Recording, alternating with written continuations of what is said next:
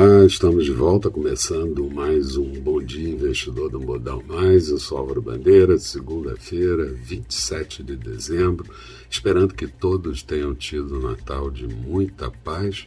Última semana do ano de 2021, mercados vão perdendo estreitando muito a liquidez, de um lado tentando preservar resultados já conquistados, qualquer que sejam eles, e de outro não tentando arriscar mais nada nesse finalzinho de ano. A agenda econômica e política também vai rareando e mercado ficando somente com alguma preparação para começar o novo ano. Investidores do mundo seguem muito preocupados com a expansão da variante Omicron reinfectando as economias e interrompendo e piorando, em alguns casos, as previsões para o ano de 2022. Se algum ajuste cabe em relação ao funcionamento de alguns poucos mercados no último dia 24, ele seria de maior fraqueza. Hoje, mercados da Ásia aberto terminaram o dia com viés negativo, Europa começando em tom positivo e até melhorando um pouquinho desde o início da manhã, e futuros do mercado americano com comportamento misto, mas já passando para o campo positivo.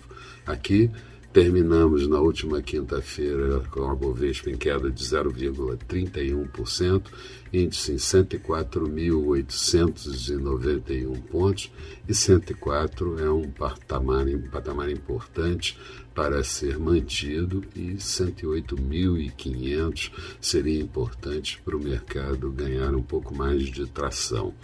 No final da semana, a China anunciou lucro industrial em alta anual de 9%, mas desacelerando em relação ao mês de outubro.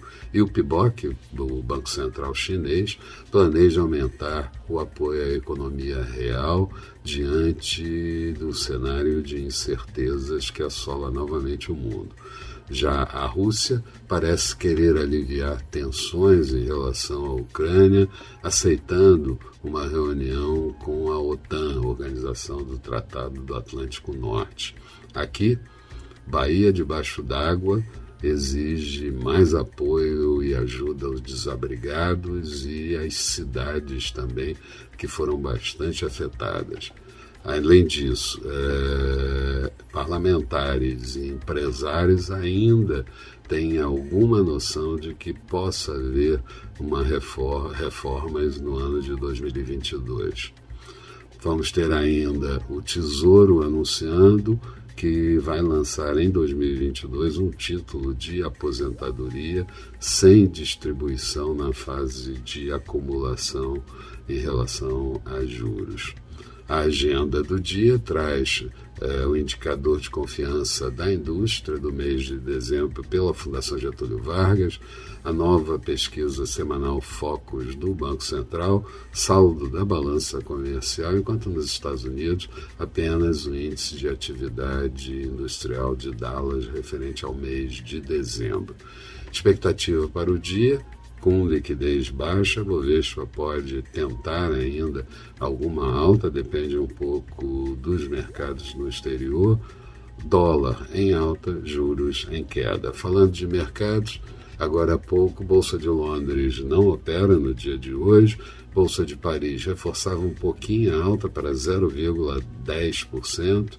Bolsa de Frankfurt em alta de 0,20%, petróleo WTI caindo 1,10%, o que não resolve muito o problema da Petrobras por aqui, barril a 72 dólares e 98 centavos, euro sendo negociado em leve queda, praticamente estável em relação ao dólar, a 1,13,1 da moeda americana, Notes americanos títulos de 10 anos com taxa de juros em queda para 1,48%. Futuros do mercado americano, Dow Jones em alta de 0,04%. Nasdaq subindo 0,25%. Eram essas as considerações. Um bom dia a todos. Eu espero vocês no final da tarde com boa noite, investidor. Até lá então.